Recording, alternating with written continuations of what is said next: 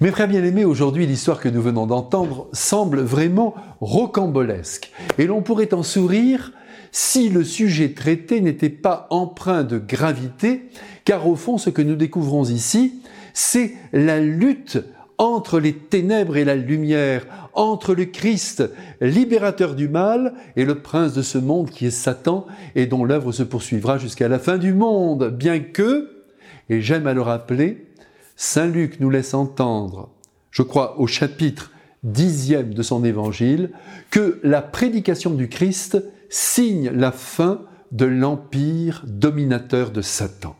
Et en effet, de nombreux théologiens ont affirmé que depuis que Dieu a pris la chair humaine et qu'il a agi en ce monde à travers son Fils, le pouvoir de Satan a diminué sur la terre. Il est vrai qu'aujourd'hui les possessions sont tout de même rares, mais le prince des ténèbres est toujours là, et de manière sournoise, il continue à s'attaquer à la création de Dieu.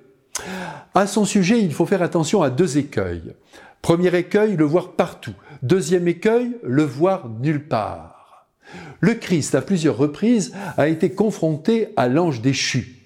On ne peut donc nier son existence, au risque de devoir déchirer quelques pages d'évangile. Soyons clairs, le mal est l'œuvre de Satan. Il en est la source et il se sert de l'homme pour l'accomplir. Aussi, lorsque nous assistons au déferlement de la haine dans les situations humaines, avant d'attaquer l'homme qui s'en fait même le vecteur, pensons que Satan est là, tapis derrière les actes humains les plus ignobles. De le penser, voyez, eh bien cela nous aide à ne pas juger négativement l'être humain, mais à le considérer aussi comme une victime du mal.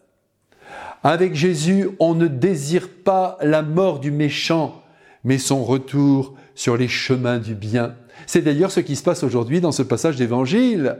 Deux hommes possédés par le mal invectivent le Christ.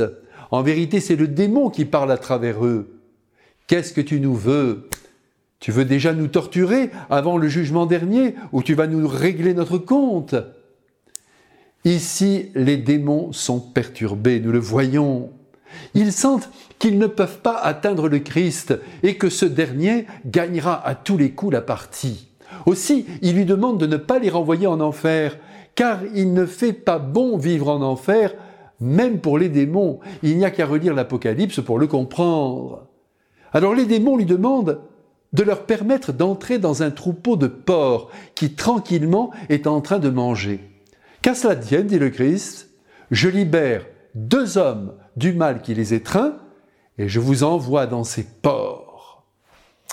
Notons ici que la possession de ces bêtes est si forte qu'elle provoque leur mort tragique, une sorte de suicide collectif. Voilà l'œuvre du démon. On peut évidemment ressentir de la peine pour ces pauvres bêtes, bon. Mais ce qui doit dominer en nous en ce moment et qui doit nous réjouir, c'est la libération de deux de nos frères. Et cette libération, elle vaut tout l'or du monde.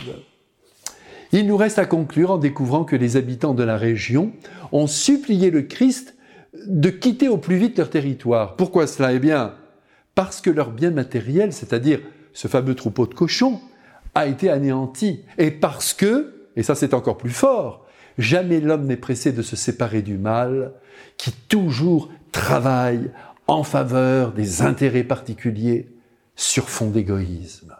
Que le Christ libérateur du mal, qui s'amuse à nous en les dire avant de nous tuer, nous bénisse, nous protège, nous délivre de l'influence du démon. Amen.